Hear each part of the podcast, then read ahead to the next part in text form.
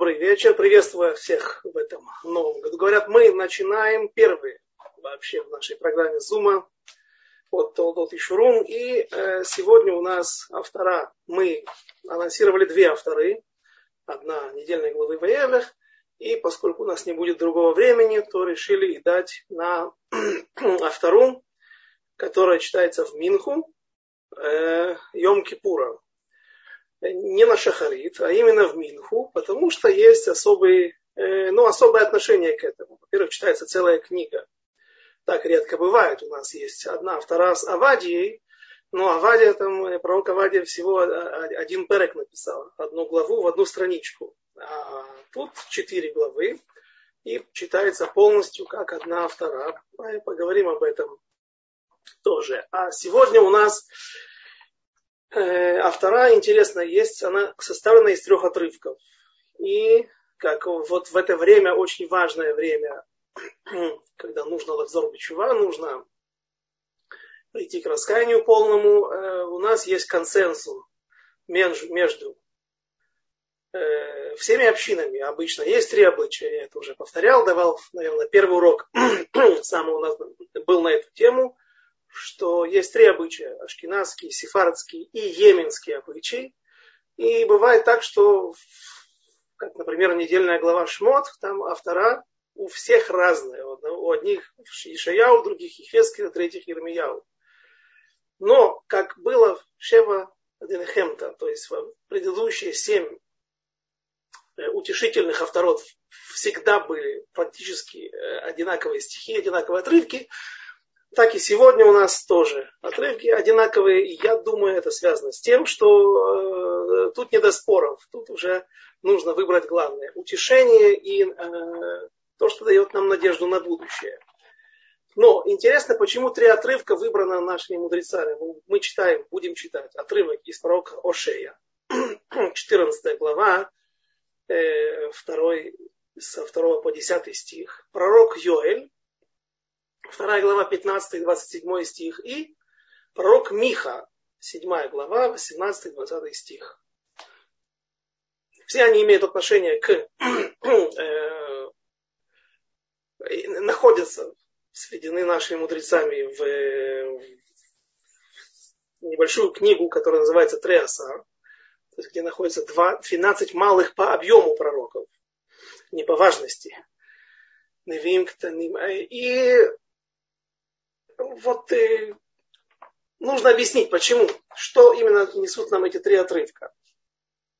И я писал уже в свое время в статье в Берот Ицхак, также внес в свою книгу на авторот, что наши мудрецы, э, так утверждает Равшама Истрайхер в своей книге Абухер Беневим Товим, э, что здесь определенная система пророк Ошея, он говорит такие, начинается отрывок такими словами. Обратись, Израиль, Господу Богу своему, ибо споткнулся ты о вину свою. Я перевел бы это как оступился ты в грехе своем.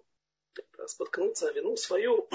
Кашальта бавонеха. Так написано. Возьми, возьмите с собой слова и возвратитесь к Господу. Скажите ему, прости все прегрешения и прими то, что благо. И вместо быков принесем слова уст наших. Обратите внимание на эти слова в этом стихе, слова уст наших. Кто мудро доразумеет, это благоразумный пусть поймет. Это ведь верный пути Господни, и праведники падут по ним. А грешники оступятся или споткнутся на них. В своих грехах останутся. Э, первая часть, она указывает нам на, то есть отсюда учится, это один из источников, который указывает нам на виду с чего начинается чува? Чува имеет несколько элементов. Так пишет Рамбам, Белахот Чува. Прежде всего нужно осознать, понять то, что у нас есть проблема. да, мы согрешили. После этого нужно э, сказать виду, то есть э, раскаяние. Непосредственно объясниться со Всевышним, что я понимаю, что я сделал, и что больше этого Безат Ашем не будет. Потом есть понятие азиват хет. То есть оставить, оставляние, а, нужно оставить грех, отдалиться от него, то есть не повторять его. И одним из индикаторов того, что грех исправлен, последним из э, указаний на то, что человек смог избавиться от этого греха, это то, что он вновь попадет в ту же ситуацию и не согрешит при этом. Вот мы часто читаем стихи, которые написал царь Давид. Вехататили негди тамид. Царь Давид пишет в Таилим, и грех мой всегда перед моими глазами. И о чем речь? Просто так, что он всегда помнит что-то, что вот он сделал. И понятно, что прежде всего идет речь о хет, и э, проблема, которая была у него с, с Батшевой, и другие проблемы, которые вслед за этим потянулись. Э, он убил Урия Хити. Подставил его, послал письмо в его же руке. Он приезжает на фронт, привозит себе смертный приговор. Йоав, сын Цруи, военнокомандующий, главнокомандующий, племянник царя Давида. Цруя это была его сестра, поэтому их называют по матери всегда. Можно загадку загадать детям. Как звали отца? Йоава, сына Цруи. И э, там приказ поставить этого несчастного мужа Батшевы на самую горячую линию фронта, где будут стрелки, послать его в безумную атаку, где он будет наверняка убит стрелками врага. И нужно было его судить. Да, он оступился, он ослушался царя, но нужно было его судить в Сангедрине. А он этого не сделал. И вот эта вот вереница грехов, проступков, которая началась с того, что Давид, царь Давид взял себе в жены Батшеву, потом уже в жены официально до этого, просто пришел на нее, пусть она и была свободной женщиной, этот поступок был этот аморален, однако же для царя и для человека такого, такого уровня э, это был не просто проступок, а моральный, а это было настоящее преступление, за которое он расплачивался всю жизнь.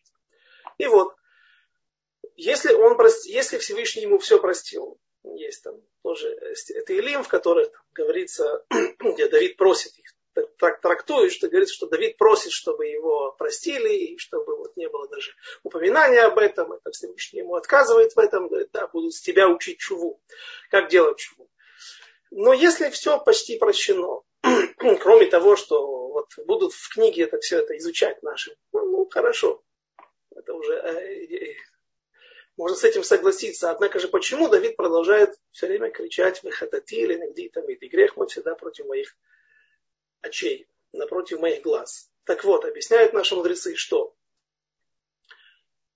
Давид для того, чтобы полностью исправить свой грех с Батшевой, он должен был бы попасть с ней в ту же ситуацию, когда она была свободной женщиной,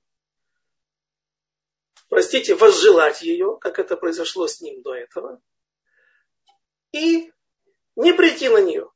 Вот в этот момент страсти. Потом уже как-то этот вопрос решить. Да. Почему он не может это сделать? Есть такое понятие, можно развести женщину. А, ну, не так. Если развелись, не дай бог, люди, то есть после этого заповедь, которую можно выполнить. Вдруг, когда они через какое-то время понимают, что совершили ошибку оба, они могут обратно сойтись, жениться вновь и даже выполнив таким образом заповедь. Ляхзир грушато, вернуть свою разведенную. Не нужно для этого устраивать эксперименты, да, разводиться для того, чтобы выполнить эту редкую заповедь. Если уж так получилось, то у людей есть возможность э, исправить, да еще и за, за, заработать заповедь. Однако же Давид и эту заповедь выполнить не, не эту заповедь, а не мог на это пойти. Почему? Дело в том, что царь не имеет права жениться на разведенных. И если э, Батшева сейчас будет разведенная, то он никогда не сможет на ней жениться. Более того, разведенная царя тоже не может выйти после этого замуж. Вот такие особые, такое особое отношение к, ко всем, даже к вещам. Там есть понятие такое сарфим аламелахим, то есть сжигают все одежды, все, все то, что, э, все предметы быта, которые не имеют ценности и не передаются по наследству, например, скипетр или Тору, которую сам царь должен написать и потом передать дальше, сидеть с ней всегда в руке, чтобы помнить о том, э, чтобы она напоминала ему, чтобы он не возгордился. Это понятно, что он передает по наследству. Однако же кое-какие вещи их просто сжигают. Конь, э, это мы знаем из других летописей, которых научили. Э, мой конь поныне носил бы меня, помните, да. То есть такие понятия были во многих царствах или почти во всех царствах, когда коня, коню сбивают подковы, отправляют его на пенсию, никто не имеет права им пользоваться больше. Вот поэтому Давид говорит, что несмотря на то, что я полностью раскаялся в своих грехах, однако же я не могу до конца его исправить. Потому что по Рамбаму мне не хватает вот этого понятия азиват хет, оставляние или а, а, оставить грех, отдалиться от него. Каким образом? Что? Что я отдалился, я хочу от него отдалиться, я его ненавижу, этот грех. И все, что меня к этому подтолкнуло, нет. Ты должен попасть в ту же ситуацию. Проще, допустим, если человек э, обжора, да, и вот он перебрал, так перебрал, что ему было плохо. У него есть такая возможность, он лег, с легкостью может повторить такую ситуацию и ее исправить. Тут же Давид, понимая, что он сделает Батшеву несчастной на всю жизнь, он не может пойти на такой поступок. И поэтому он говорит, что в принципе до конца у меня мой грех не, до конца не, исправ... не, не может быть исправлен на все сто процентов. И вот это, теперь вернемся к нашей авторе, пророку Шея, что из слов пророка Ушея учатся два понятия основных в раскаянии видуи, признание грехов, как сказано, возьмите с собой слова и возвратитесь к Господу. Что значит возьмите с собой слова? Вот скажите, а, проговорите это. Я виноват, я сделал то-то и то-то. Все, что виду себя включает. И потом Азиватхет, оставление грехов. Не будем больше называть богам, это я цитирую слова из пророка Ушей, из нашей авторы. Не будем больше называть богами своими изделия рук наших. И сразу после реализации этих законов следует исцелю их от отступничества и их буду любить из милости. А теперь вопрос, а как Всевышний хочет нас исцелить? Помните, мы говорили на одном из предыдущих уроков, даже, по-моему, на, на, на прошлом уроке, о Юд Гимер Медот Раха, 13 принципах милосердия, которые и являются той возможностью, небольшой возможностью, которая дает нам, дается нам для того, чтобы мы могли вывести в этот мир тот первозданный свет, который Всевышний как бы спрятал под полами своих одежд, и он светит нам теперь не сильно. С одной стороны, это плохо, потому что мы не можем получить в полной мере ту, тот гилуй, то а, раскрытие в Творца в этом мире, потому что это нам, ну, с другой стороны, это хорошо, потому что мы, мы, это нам не может навредить. Ведь мы настолько несовершенны в духовном плане, что все это лучше не иметь вот в, той, в самом том чистом виде. Например, коины, да, вот мне пришло в голову буквально экспромт такой, да, сейчас когда коэны поднимаются на דוכן и благословляют нас, принято закрывать глаза. Ну или точно не смотреть на эти руки. А почему? Говорит Рав Илья Дискин, что у нас есть в нашей жизни сегодня есть всего две вещи, которые являются прямым продолжением акта, который был в э, храме. И это вот, это, это מעין, как под, наподобие того. Да? Тот, кто там постится 40 постов, как будто, или там тот, кто эм, участвует в процессе обрезания, во время трапезы обрезания, после обрезания праздничной, как будто бы постился 40 постов. Как будто бы это как будто бы. Да? Всегда останется как будто. Это, это говорит только о том, что это очень важно. Но это нельзя сравнить с 40 постами. Здесь же эти две вещи, а что именно? Благословление коинов и зажигание ханукальных свечей, говорит Равлияу Дискин, Пихазаль, все на основании наших мудрецов, на основании источников, это две единственные вещи, которые вот точно повторяют действия по всей своей сущности, со всем своим наполнением. Несмотря на нет храма, благословление коинов в храме, которое было, и зажигание менуры, которая была тоже в храме, стояла в Ахихале, в помещении перед входом святая святых. Соответственно, э, это может ослепить. Потому что вот сейчас открывается Арона Койдыш. Открывается э, канал, портал с тем миром высшим, с духовным. И сейчас начинает сюда изливаться. Это тоже вот такой момент, когда можно загадывать желание. На самом деле, ну, по-нашему молиться, молиться за какие-то вещи. В момент открывания Арона Кодыш, э, там, где находится Сефер Тура, в синагоге, в праздники, в субботу, И вот благословение Коина в этот момент, они нам продолжают на нас изливать это благословение, и лучше глаза припрятать. А вдруг у них очень хорошо получится, и святость слишком высокой пробы может нам немножко навредить и ослепить. Поэтому это пришло мне в голову это буквально на ходу. И поэтому свет, который Всевышний спрятал и по выше Э, перечисленным причинам мы не можем им пользоваться в полной мере, но какой-то минун, какая-то порция нам нужна для того, чтобы улучшить себя, для того, чтобы получить силы для э, духовного прогресса, для улучшения себя. Поэтому это в основном происходит во время трубления шафара и Юд Медот, что вещь, которая встречается куда чаще. Ведь трубление шафара даже в Рошашана бывает, что ну, если Рошашона, Рошашона выпадает в шаббат, то у нас мы остаемся без трубления в шафар. А Юд Гимер Медот это и слихот, весь месяц Илули, если это по обычаю с Фарадим э, и Йом Кипур Катан, как я говорил, э, ну, и много других случаев, которые, или ситуаций, которые могут э, создаваться или попадаются нам в течение всего года. И вот это и есть принятие от Всевышнего нашей чувы. После того, как мы сделали виду из пророка Ушей и Азиват Хет, оставление греха, теперь Всевышний показывает нам, как полностью он исправляет это. Тринадцатью видами рахами, тринадцать принципов милосердия. Давайте прочитаем слова пророка Михи. Кто Бог, ты, который прощает грех и проходит мимо не вменяет в вину преступления остатку наследия своего, не держит вечно гнева своего, ибо любит э, миловать. Он, он опять смилуется над нами, скроет беззаконие наши, и ты вернешь в глубину моря все грехи наши. Ну, как раз что, то, что мы сейчас делали, э, ташлих, когда мы выбрасывали мусор ритуально, внешне как бы демонстрируем то, что мы избавляемся от всех своих внутренних нечистот и бросаем их в воду, чтобы они ушли как можно глубже. Ты явишь верность Якову, милость Аврааму, о которой ты клялся отцам нашим с древних времен. И после того, как Всевышний принимает исправление наших грехов, приходит уже пророк Йоэль.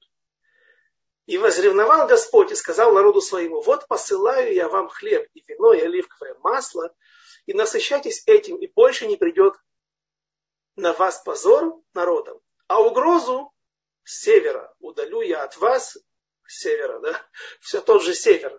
Помните, в одной из авторот мы говорили, а, Мицафон типа Тахраа. С севера придет зло, придет беда на народ Израиля и на весь мир – так вот, опять этот север упоминается. И будет есть вдоволь, и будете сыны, и э, славить будете имя Господа Бога вашего, который совершил для вас дивное.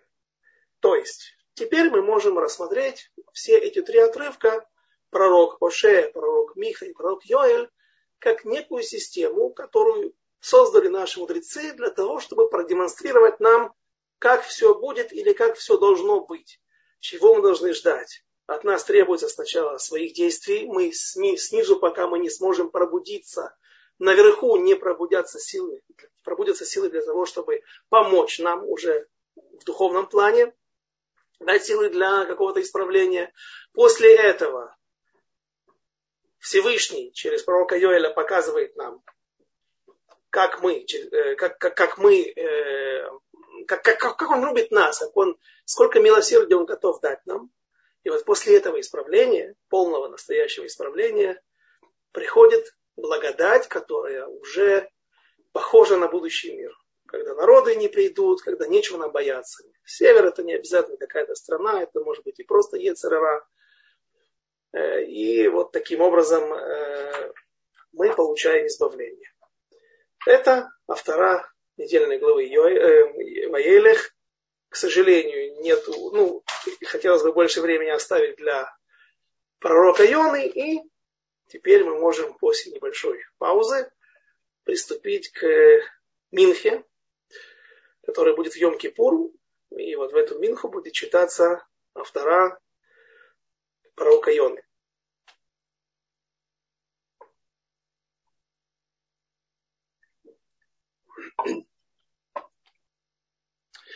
Рассказывать о том, что сказано в стихах, я думаю, нет смысла. Да и жалко времени, потому что если это целая книга из четырех глав, то как минимум несколько уроков можно было бы этому посвятить, полноценных уроков часовых.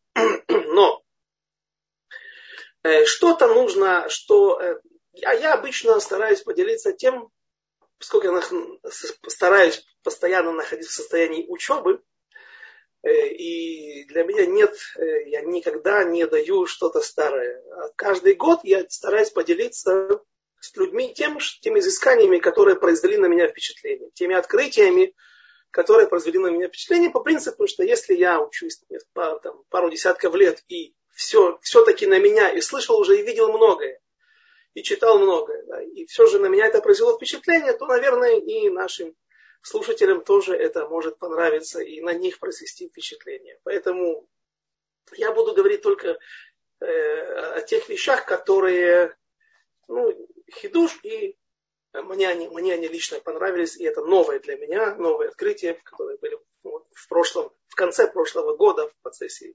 подготовки к урокам. Прежде всего небольшое предисловие.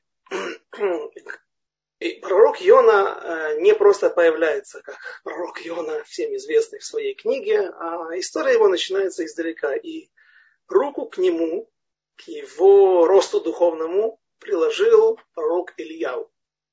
Когда пророк Ильяу, после того, как он живет на Нахаль Крит, на ручье Крит, который исток его где-то в горах Самарии, и он впадает в отличие от большинства ручьев, речек практически в Израиле нету больших, все это больше похоже на ручьи, даже если они не пересыхающие, то в отличие от всех ручьев, которые впадают в Средиземное море, э, Нахаль Крит, ручей Крит, он течет и впадает в Иордан. И вот какое-то время, живя там, пророк Ильяу все-таки вынужден оставить и это место, потому что э, вода иссякает даже в этом обычно не иссякающем источнике. Он существует и сегодня. И вот он уходит аж в Южный Ливан, в те территории, которые принадлежат колену Ашера.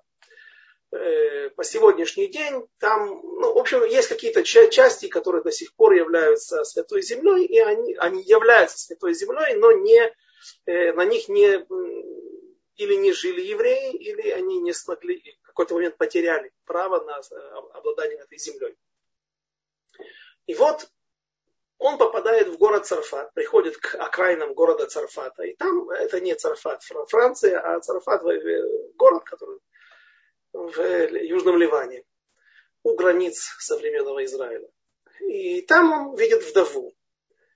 Он просит, чтобы пожить у нее, и вдова это говорит, что смотри, мне тебе нечем угостить, потому что у нас осталось немного муки, Э, и немного масла. И вот мы сейчас со своим сыном, я вот собираю дрова для того, чтобы развести печь, костер, сделать последнюю лепешку для себя и сына, мы съедим и будем готовиться к принятию смерти, потому что голодной смерти. У нас не остается еды. Пророк Илья упросит ее дать, сделать, как она делает, только дать ей, ему сначала отпробовать или часть этой лепешки. И э, женщина, согласившись на это, показывает, что она богобоязненная, показывает, что она верит в пророков. Она, может быть, еще и не знала, что это пророк Ильяу. Но, по крайней мере, он ей сказал, что он коин. И вот хала, отделить хала, которая полагается коинам, э, выполняя это действие, она тем самым показывает, что она верит в мудрецов и пророков нашего народа, и она полагается на то, что Всевышний не оставит ее в беде, и именно с этого начинается ее избавление. Однако в какой-то момент сын умирает. Сын, который был у нее, этой вдовы, он умирает. И пророк Ильяу чувствует свою вину, потому что он знает, что теперь, может быть, когда женщина это рядом с ним, то и ее рассматривают через призму заслуг Ильяу или Э, величия Ильяву.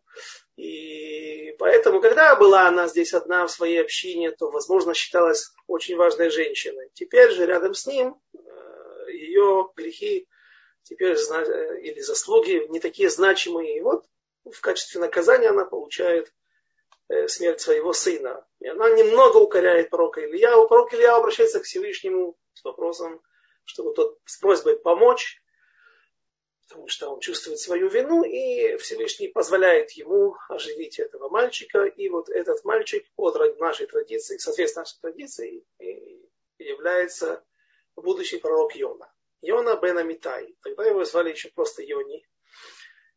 Дальше мы с ним встречаемся еще один раз, и опять не под его именем. А, когда значит, пророк Элиша, ученик и преемник пророка Ильяу, изгоняет своего неудачливого ученика и неприемника Агей Хази, тот получает проказу, уходит.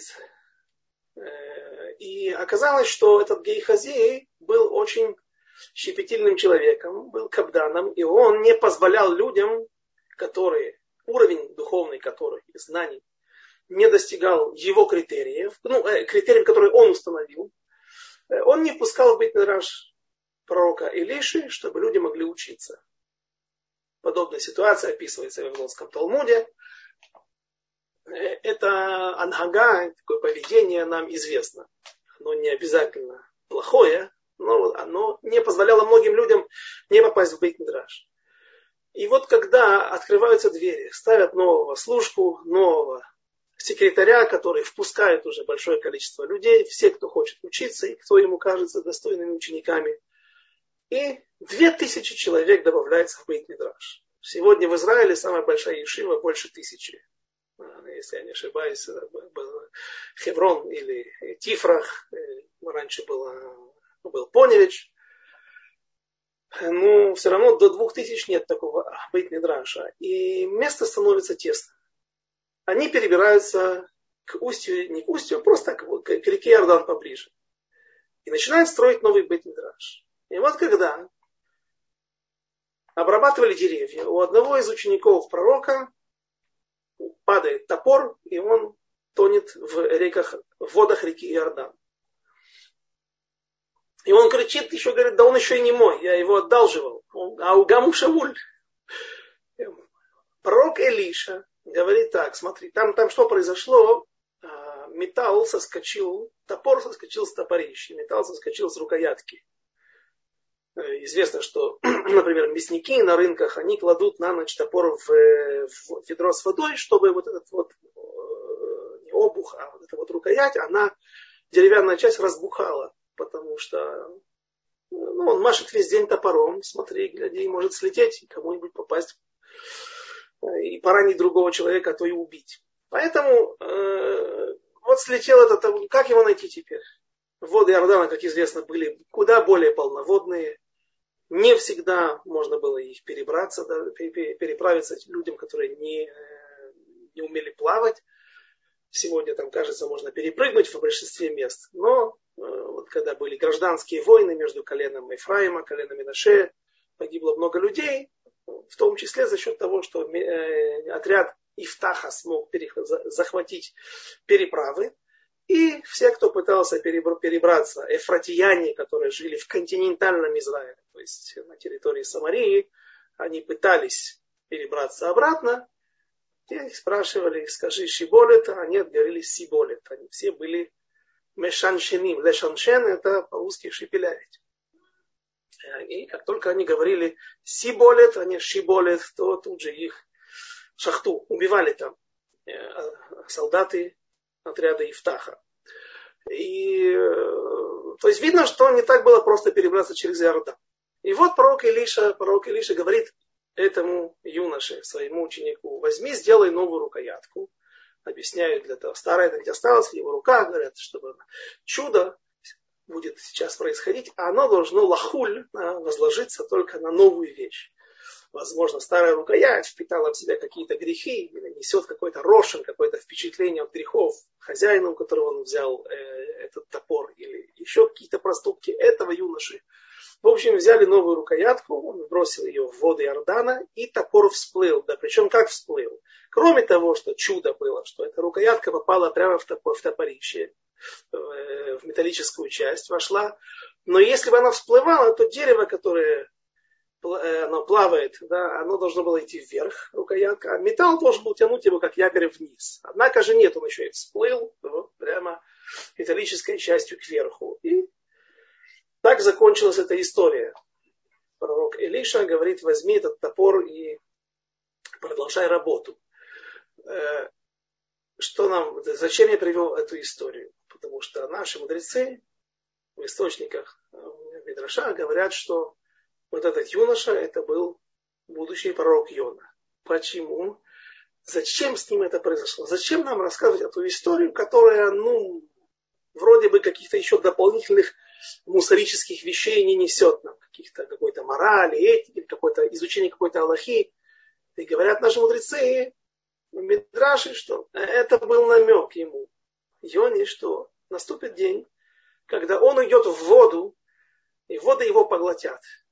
Но, несмотря на то, что человек обычно в такой ситуации погибает, Йона останется жив, и что он, пусть он и утонет, но и сможет всплыть обратно на поверхность и будет жить. Вот такой намек был ему сделан Всевышним уже в юные его годы, когда он изучал Тору под покровительством, под э, наставлением пророка Илиши. Ну а теперь э, непосредственно сам пророк Йона, его история. Мы знаем, что в книге, книга Йона начинается с того, что Всевышний говорит Йоне, иди. В город Нинве, это город арамейский, Э, который находился на его развалины есть и сегодня. Можно взять карту, посмотреть. Там обычно вот такими тремя точками, как Сеголь, э, обозначаются археологические раскопки. Или какой-то атар, памятка истории. И вот говорит ему Всевышний, иди туда, в северный Ирак, или в север Вавилонии, и увещевай этот город. Город весьма велик, очень большой, несколько дней ходу если мы идем, сколько человек здоровый, или в армии, например, не норматива, переходы в полном обмундировании 20 э, километров за день. Э, даже человек налегке, несколько дней ходу, что это за город был. Да? По тем временам э, это ничего себе город, потому что я всегда вот как, например, был под впечатлением, как татаро-монгольская ига штурмовала Киев сказано, там, как они обдирали золотые купола значит, церквей киевских и так далее, и как они там с трудом взяли этот город, 500 тысяч шло на этот город. Э, историки говорят, там было 9 тысяч дворов. Ну, это вот понятие вот, столица городов там, русских, да, Киевской Руси. А тут по-настоящему великий большой город, мегаполис несколько десятков километров только центральная улица, чтобы пройти его от края до края. И э, Йона понимает, что если этот город, у, у него есть опасение, что город этот может Лахзор Бичува прийти к раскаянию полному. И это будет тогда большим обвинением в сторону народа Израиля, которые не всегда с такой легкостью Хозрим Бичува раскаиваются в своих грехах. И если не евреи смогли так поступить, то что ж вы, люди, у которых есть Тора, люди, у которых, э, с которыми происходит, произошло столько чудес, вы знаете эту традицию, почему же вы так себя плохо ведете? И это очень опасно тем, что Всевышний может разгневаться на народ Израиля. Но что он, что он решает сделать? Он решает убежать за границу. Почему? Потому что Хуцлаарец, вне границ Израиля, пророчество э, может существовать, но оно не, э, человек не может открыть, как, э, стать тем объектом, на который будет изливаться это пророчество, исходить. Но это просто, когда человек подо, достоин пророчества, и пытается его получить где-то за границей, в Сирии, в Турции, неважно, в Европе, это, это, не, это не произойдет. Однако же тот пророк, который стал пророком, стал уже тем приемником, который по ним принимает пророчество с небес в святой земле. Если он переместится за границу, он продолжает принимать это пророчество, эти пророчества от Всевышнего. Э, мы знаем, что пророк Ихискель принимал за границей пророчества, пророк Ирмияу, сам пророк Йона. И тут у нас возникает вопрос, на что рассчитывает пророк Йона, когда уходит от когда уходит за границу, ведь он же уже стал пророком. Ну, оно тебя достигнет, э, постигнет и там пророчество Всевышнего. На что ты рассчитываешь? Очевидно, что он знал, что он делает. Много ответов сказанных. Новый, который я увидел в Драшот Хатам Суфера, там всегда есть, что, что, что не страница, то хидуш. Большой в моих глазах. Э, вот такая вещь. Приводится такой мидраж, который говорит, что древние египтяне, которые знали прекрасно устройство мира, знали Тору, знали, как ее обходить, перечить ей, э, они сказали так.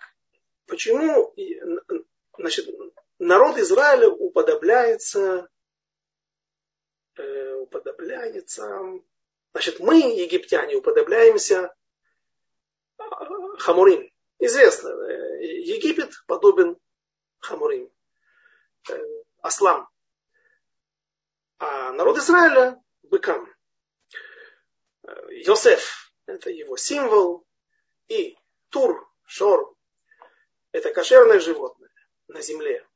Поэтому, на суше, подчеркиваю, на суше. И поэтому э, с евреями случаются чудеса. Всевышний помогает им. А мы являемся символом нашим является хамор. Это нечистое животное. И поэтому с нами, нам, нам не благоволит, не благоволят небеса. Что сделаем? Давайте-ка бросимся за ними в море. Там в море, я, повторяю сразу, говорю наперед, не знаю, что это за животное. Но всегда у всех животных есть какое-то подобие. Какое, какое, если есть бык, который живет на суше, есть понятие быка, который живет в море.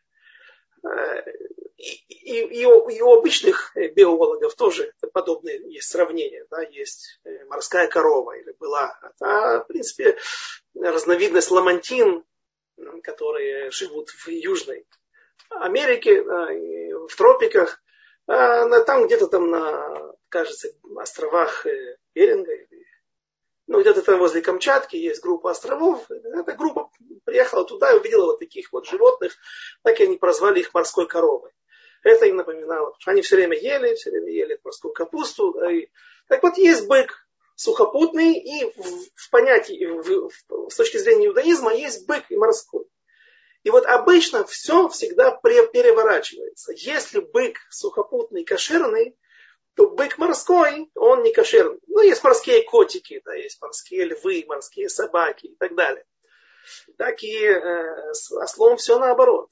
Осел, который живет на суше, он не кошерное животное, однако же осел морской, חמור, חמור ים, он да кошерный.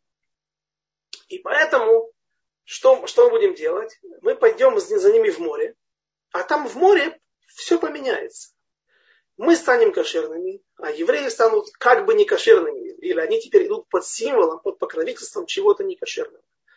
И поэтому с нами будут чудеса, а благоволение небес по отношению к евреям, оно исчезнет. Что сделал Всевышний? Разверз воды моря. И евреи шли по морю, как по суху. А, аки, аки посуху. Да. Вот. Они шли по, на самом деле, по, по суше. И остались все те же понятия и все те же символы. Они не поменялись. Поэтому египтяне и в конце концов были повержены. Сказал пророк Йона, так говорит Хатам Софер на основании этого мидраша. Йона Шельябаша. Йона это голубка. Голубка, которая на, на, на, на, на берегу, она является кошерной. Да и вообще народ Израиля уподобляется голубке. Так говорят, я слышал, что подтверждают кинологи подобную версию, которая сказана у нас в источниках, что всегда есть два яйца в гнезде у голубей. Всегда это мальчик и девочка, Захар и Некева, и всегда они будут парой. И если самка теряет, голубка теряет своего супруга, своего голубя, она больше никогда не, э, скажем так, не выходит замуж. Она больше, скажем там, ломис давекет. Больше она не подпускает к себе никаких других самцов, других голубей и хранит как бы вот верность своему первому единственному мужу. Поэтому народ Израиля подобен, община Израиля уподобляется голубке, потому что народ Израиля, сколько бы ни грешил, какие бы лишения не проходил, сколько бы мы ни теряли наших еврейских душ в волнах ассимиляции, однако всегда остается тот костяк, который хранит верность Всевышнему и не ходит за чужими богами. Но, однако же, Йона, Йонат Ям, Йона, которая морская, что это за пингвин, или что это за птица, что это за животное или рыба, мы не знаем. Но есть такое понятие в иудаизме Йона Шельям. Так вот, голубка морская, она да не кошерная. И сказал Йона, я пойду на корабле, сяду на куда-нибудь подальше, самый дальний э, билет возьму, закажу, остров Таршиш. Э, мы уже говорили об этом, есть мнение. Наверняка они неправильное, да, но одну из версий озвучивают. Это вот город Кадис почему-то говорят. Как-то историки религиозные, современные, как-то отождествляют его с вот этим, за Гибралтаром. Есть еще небольшое побережье до Португалии, где тянется побережье Испании, уже в Атлантическом море. И вот там есть город Кадис. Вот это была точка, где добывали золото, где, где какие-то морские пути сходились с заморскими странами. И вот туда хотел, это было, это считалось вот одной из самых дальних точек, куда ходили мореплаватели. И поэтому Йона берет билет, чтобы отплыть так далеко, а скажите, ну а что ты, как только ты станешь ногой на сушу, ты вновь становишься Йона Шельябаша, ты снова становишься голубкой сухопутной, обычной нашей. И на тебя сразу же возложится, э, снизойдет пророчество. Это кондын. Поэтому он очень длинный билет берет. Как можно дальше, как можно больше находиться в море, чтобы там, когда, в принципе, под, под ногами его палуба, да, ну, ее сложно назвать сушей, да, так вот, э, э, тем не менее, э, я буду в, этот, в это время считаться э, морским животным или морской э, голубкой, да, и на меня все это время не снизойдет пророчество. Что сделал Всевышний? Послал ему рыбу, которая его проглотила, и он был полностью ограничен от воды. Э, скажете, ну все равно он был в это время в море. Да? Ну, в любом случае, или так, или, или, или по-другому, что рыба его все равно потом гарантированно привела и к суше и выплюнула его куда ближе, потому что он вновь попадает в этот город. А если мы посмотрим на карту, то город Нинве находится, как мы уже сказали, на севере Ирака современного, над Вавилонией древней. И ну, если это если взять Персидский залив и оттуда там выйти на побережье, где в устье реки Ефрат, э, то тигр, я не помню, там они две э, создают собой, протекают обе из Турции, создают собой э, междуречие, но потом они соединяются. Какая уже из них Эфрат? По-моему, Эфрат впадает уже. Тигр аннулируется, да, и Эфрат впадает в Персидский залив. Неважно, но вот оттуда, конечно, ближе. Однако же, даже если он выйдет, был выплюнут рыбой на побережье Сирии где-то или Ливана, тоже, тоже можно добраться. Возьмет время, но он доберется до этого города.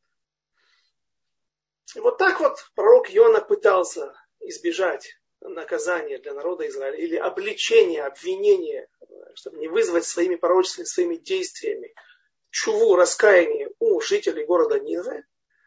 Э, и вот так он пытался превратиться в морскую голубку, вместо перестать быть какое-то время сухопутной голубцей, голубкой суши, да, и э, таким образом не принять, когда он будет некошерным, как, как бы под символом или влиянием некошерного животного, то тогда и пророчество на него не снизойдет. Даже, да. Так, так, так, так говорит Хатам Суфет. Э, вопрос теперь вот насчет Нинвы. А почему, почему Йона испугался? что Нинвы вдруг такой бичува. Евреи, имеющие Тору, имеющие пророков, имеющие Батей Мидрашот, которые могут всегда, всегда, как был случай, когда человек, ученик Хофицхайма, кажется, рассказывал, да, что вот он э, оставил, оставил Тору, да, а потом вдруг говорит, Хазар, а что произошло? Как-то проходил я вот мимо Бейт Мидраша, да, и услышал, как кто-то там напевает мелодию во время изучения Талмуда. Ничего не смог с собой сделать. Вот как магнитом затянуло, и все, и пошло-поехало. Все вернулось. То есть есть какие-то у нас целые массы систем, которые нас охраняют и предостерегают, и помогают нам вернуться, даже если человек отошел. Почему вдруг Йона боится, что этот город сможет Лахзор Бичува? Город идолопоклонников. И тут тоже интересный мидраж. который больше похож даже, я извиняюсь, для ком, комикс для детей. Да, но я начну издалека. Это написано в книге Сефера Яшар. Э, что был человек в Египте, в Вавилоне, он был, в принципе, сыном э, Нимрода. Кто у нас еще был сыном Нимрода? Элезер, Дамеск Элезер, Эвед Авраам. Этот сын Нимрода, по-видимому, не был принцем наследным, и ему там ничего не светило. И он решил перебраться в Египет. И там он пытался открыть бизнес, у него ничего не получилось.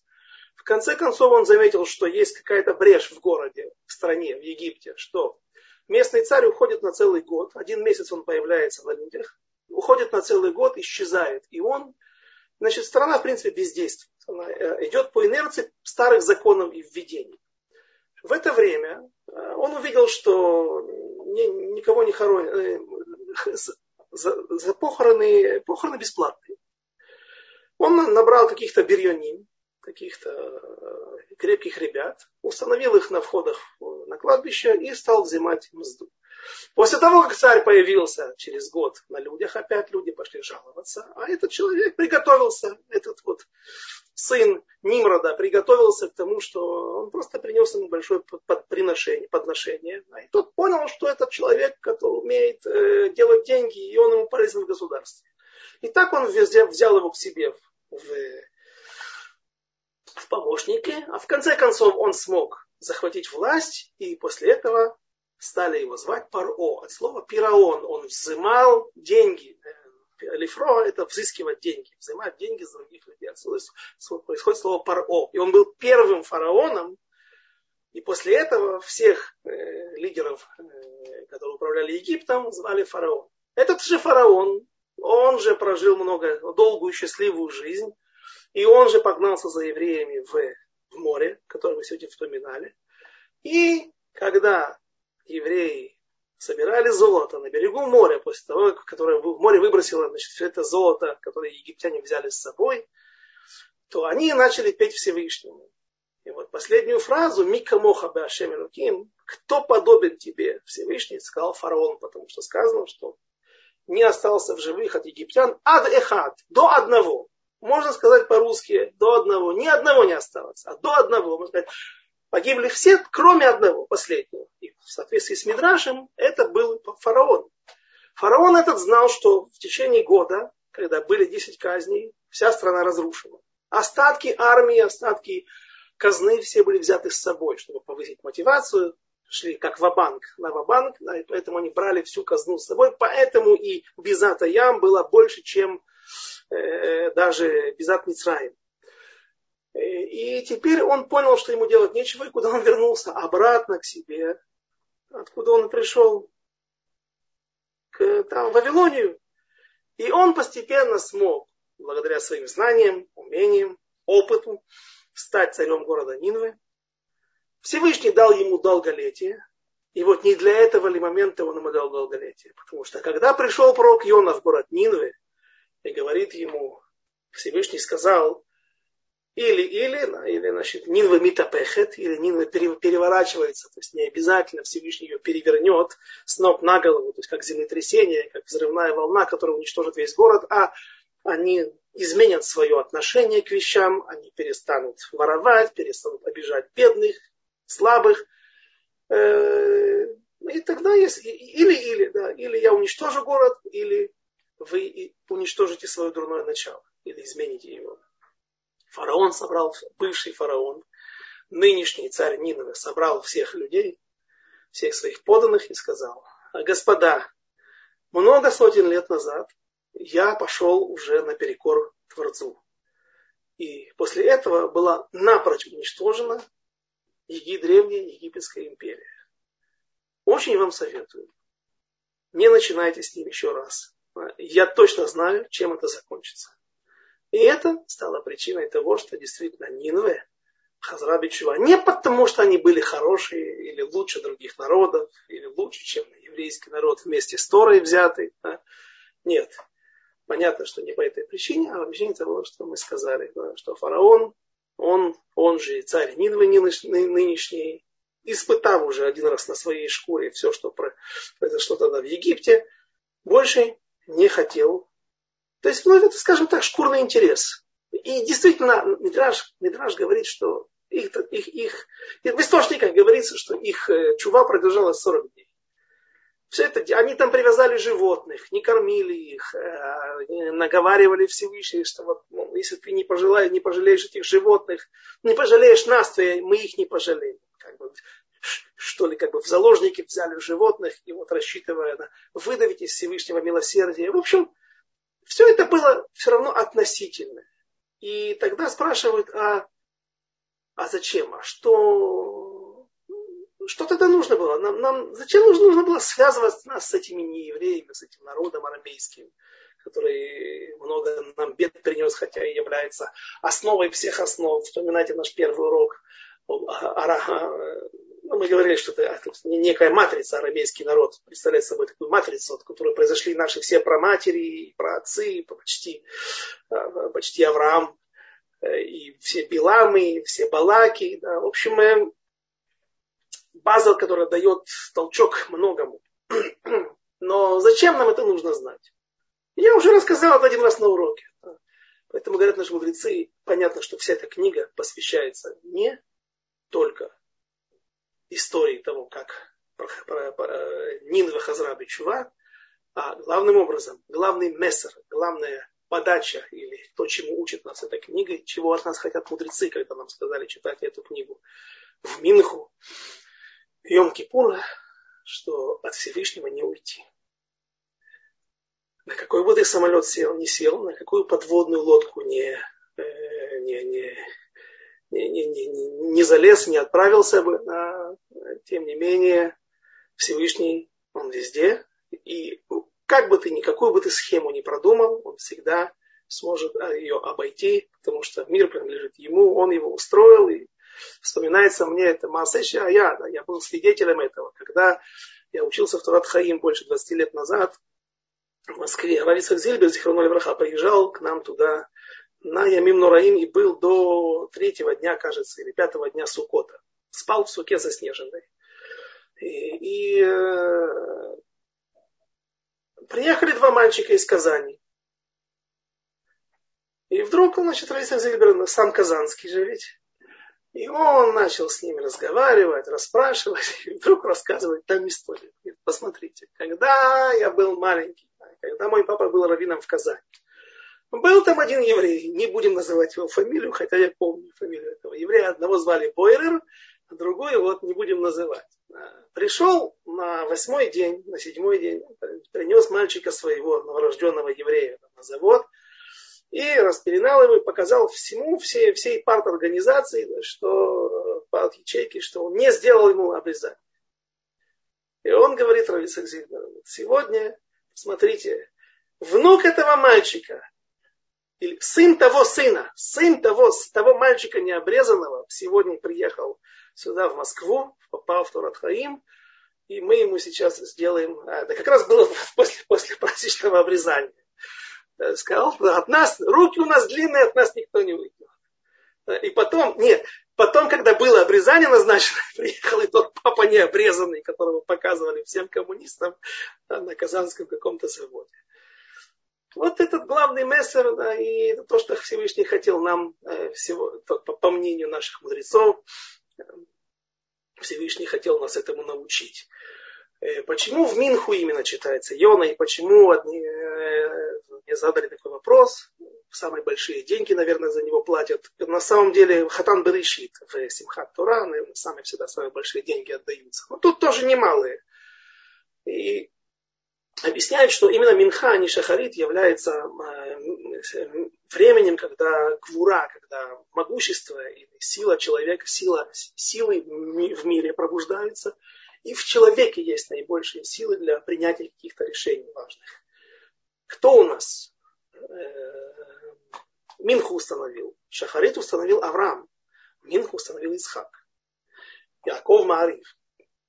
Вечернюю молитву я вот видел тоже источник один, Мидраш, в котором говорится, на Берешит Рабава Ейши, что Всевышний обращается к Аврааму и говорит, слушай, твои дети согрешили, что с ними сделать? Он говорит, Альфими дат один, в соответствии с качеством суда по всей строгости, пока даже, даже, даже если нужно будет их уничтожить.